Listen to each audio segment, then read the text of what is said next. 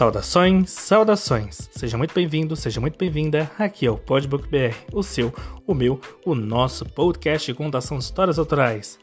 Em breve com autorais também, já que eu vou trazer para cá Visceral, o segundo livro feito em parceria com os Parceiros no Papel, um grupo de escrita coletiva fundado por mim e outros amigos e amigas que são autores e autoras deste grande Brasil, cada um com o seu estilo, fazendo um grande livro feito aí de maneira dinâmica que eu vou explicar nos próximos episódios que formos tratar deste assunto, ok?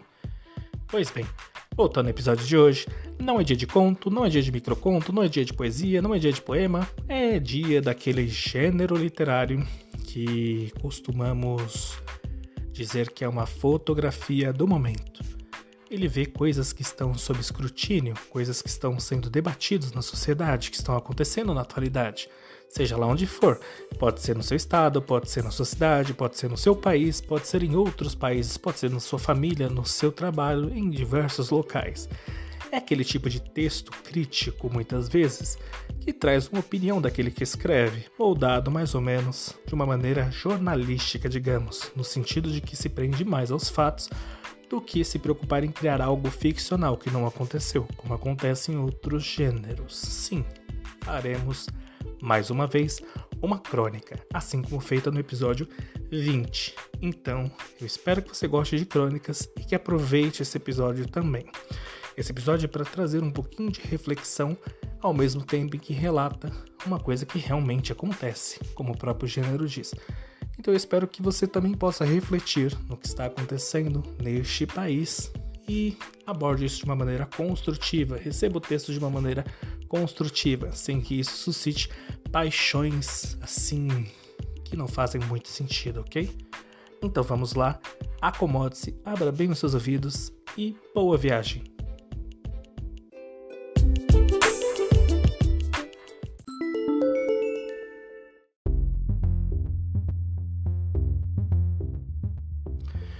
Atenção!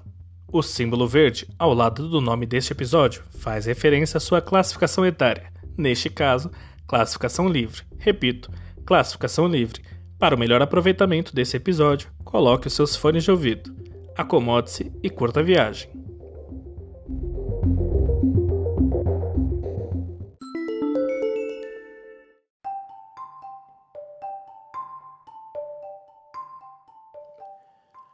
A bandeira da discórdia. Verde, amarela, azul. Uma faixa branca e algumas letras, formando as duas palavras que, separadas pela conjunção aditiva e, são o mote do que a nação é. Bom, pelo menos essa era a ideia, não é mesmo? Pois bem, você pode até estar achando que eu estou falando apenas da bandeira do Brasil, não é mesmo? Eu mesmo achei que era apenas isso quando subi a imagem da dita cuja em um grupo do WhatsApp com amigos. Mas não, não era apenas a velha bandeira do Brasil que eu julgava conhecer, não em tempos de polarização política aqui na República Federativa do Brasil. Aquilo era a bandeira da discórdia, o início de uma discussão que suscitaria paixões e reações à flor da pele, reflexões filosóficas que iam muito além da ordem e do progresso uma crise que se desenhava em um grupo até então relativamente homogêneo em seu silêncio, adormecido pelos afazeres do dia a dia e por aí vai. Mas a bandeira. A bandeira mudou tudo. Ou será que apenas levantou uma conversa necessária? Como aquela poeira que foi jogada para debaixo do tapete? É, a princípio eu subi a imagem e falei com a galera depois. Mas, como era parte de uma espécie de logotipo de um projeto conjunto, eu em seguida perguntei: Ficou bom? Silêncio. A princípio, ocupadas com suas coisas, pelo menos é o que eu julguei, ninguém respondeu de imediato. E eu tampouco fiquei para esperar a resposta na correria do meu próprio dia a dia, não é? É, meu erro. Não, o erro não foi não esperar a resposta, e sim ter colocado a tal da bandeira por não ter perguntado se isso era um consenso entre todos. Foi o que ficou claro com as duas frases que se seguiram. Eram mais ou menos assim: Por que você colocou essa bandeira? O que ela representa? Hum, disse o primeiro interlocutor. É, e por que colocou sem indagar o grupo como um todo? Veio a segunda participante do debate, que ameaçava se formar como uma tempestade, que até então, admito, julguei como sendo em um copo d'água. Olhei com um pouco de descrença, o tic-teco trabalhando. Eu tenho grande consideração pelas pessoas naquele grupo, mas seria hipócrita se não admitisse que, a princípio, em meu julgamento raso e por que não dizer óbvio demais, a pergunta me tenha soado boba, redundante, entre outras coisas. Porque até então, todos lá não só éramos como somos brasileiros, então por que estariam perguntando aquilo? Tic-Tac continuou trabalhando até que então eu comecei a cogitar que talvez isso tivesse algo a ver com política. Mas, talvez até me fazendo de bobo, não querendo acreditar no que meus neurônios me diziam, eu respondi o óbvio, que foi inclusive já dito aqui. Ora, somos brasileiros, a bandeira é para representar a nossa origem, foi o que eu respondi embora eu fosse réu confesso pelo fato de ter colocado a bandeirinha em um logo sem antes perguntar. Mas a questão da bandeira ainda pairava lá. Vocês não estão achando que eu coloquei isso por conta de política, ou porque algum grupo político sequestre esse ou outros símbolos nossos para pedir coisas que nada têm a ver com a nação, e sim com um governo. Estão o silêncio não durou muito. Então veio a resposta. É, melhor evitarmos. Tem gente que pode pensar que sim. Uma pessoa respondeu, cautelosa e com cuidado, é verdade, mas as palavras e a suposição me deixaram quase cego. Não, eu não estava irritado com a pessoa, não estava indignado com suas palavras, eu estava sim, pistola com a situação. Como assim? pensei. Quer dizer que eu não posso mais usar um símbolo do país, nem que seja na forma de uma camiseta para torcer num dia de jogo, porque vão me confundir com um ou outro grupo? Eu rebati, porque eu estava assim, desconfortável com aquela situação. Imagine só se tudo que eu começasse a colocar do Brasil fosse interpretado como uma manifestação política, seja lá de que lado fosse. Até porque, para mim, a questão de direita, esquerda e centro é muito relativa. Eu não gosto muito desses rótulos, etiquetas. Imagine só se para tudo colocássemos etiquetas em nós. É verdade que rótulos, de certa maneira, facilitam o nosso entendimento de uma e outra coisa, mas em excesso são uma tortura. Hum, da próxima vez, assuntos assim que envolvam um grupo, é melhor a gente conversar primeiro antes de tomar uma decisão, não é mesmo? Tornou a colega alertar. E ela estava certa, corretíssima nesse ponto.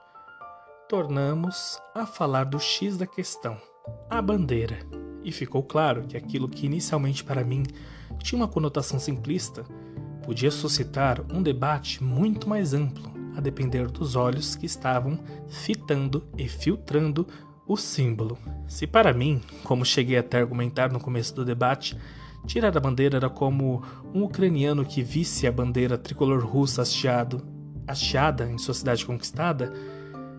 Para outras pessoas, especialmente as afetadas diretamente pelos grupos que usavam esse símbolo verde-amarelo em suas táticas de opressão, aquilo era o gatilho de um ranço, de revolta e outros sentimentos.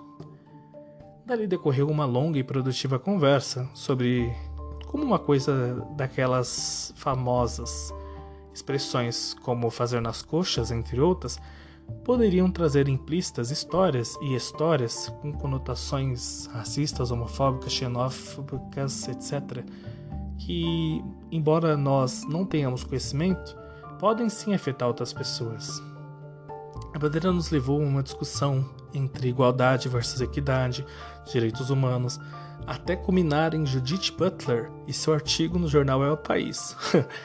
é, foi um debate saudável para mim e aparentemente para a maior parte dos interlocutores envolvidos e ativos na discussão. Outros dois ou três eu não me lembro bem. Tanto assim foi que a bandeira depois virou só um detalhe. E embora genuinamente minha intenção foi só de designar a nossa origem, como inclusive eu faço aqui no podcast para designar a origem, aprendi que mesmo aquele símbolo aparentemente inofensivo e belo, diga-se de passagem, poderia estar carregado de significados, a depender do uso. Aliás, do mau uso que lhe era dado, ainda mais em um país dividido em um ano eleitoral. A questão, infelizmente, até reverberou um pouco mais, mas dessa vez entre outras pessoas que chegaram atrasadas à discussão.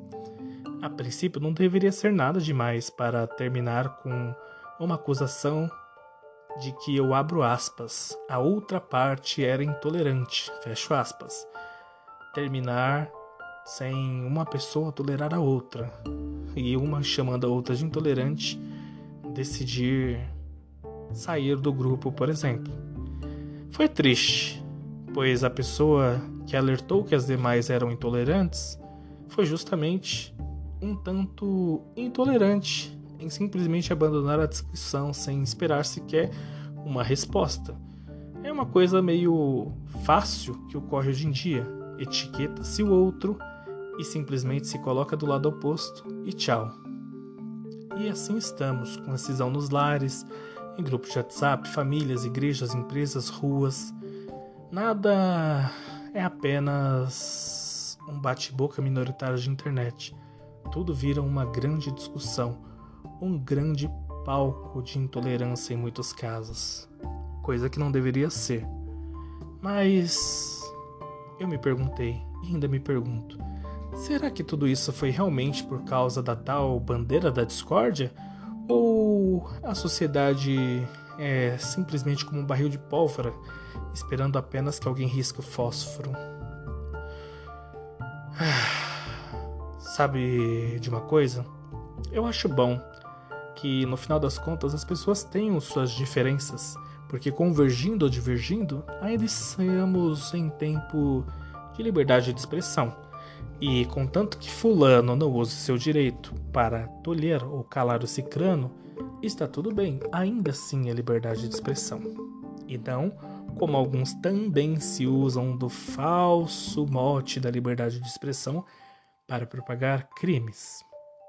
A gente tem que entender uma coisa: a nossa bandeira nunca deve diminuir as tantas outras bandeiras que deveria abarcar. Enfim, Todas as pessoas têm as suas bandeiras, mas não vamos deixar também que aquela bandeira da ordem e do progresso seja usada para representar justamente aquele retrocesso que ninguém quer trazer de volta ao país. Então, você, independente da sua crença política, independente de você se classificar como esquerda, como direita, como centro, como nenhum desses ou como todos esses vai saber, respeite o coleguinha.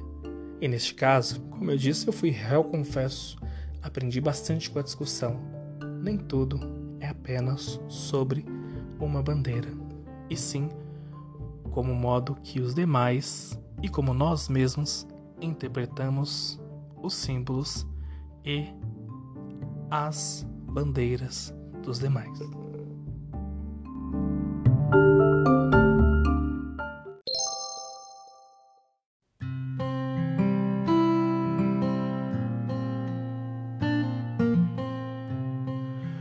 Dos filhos desse sol és mãe, gentil, pátria amada Brasil. É isso aí, meus amigos, minhas amigas aqui do Podbook BR. Eu espero que vocês tenham gostado dessa crônica e feito aquela boa e velha reflexão para que nós saiamos desse raso etiquetamento que as pessoas fazem hoje em dia, do tipo, você é de esquerda, você é de direita, você é de centro, você é de tudo, você é de nada. E por aí vai. Muitas vezes as pessoas rotulam umas às outras sem sequer se dar conta do que realmente aquele rótulo signifique ou não, se é que há um significado em tudo isso.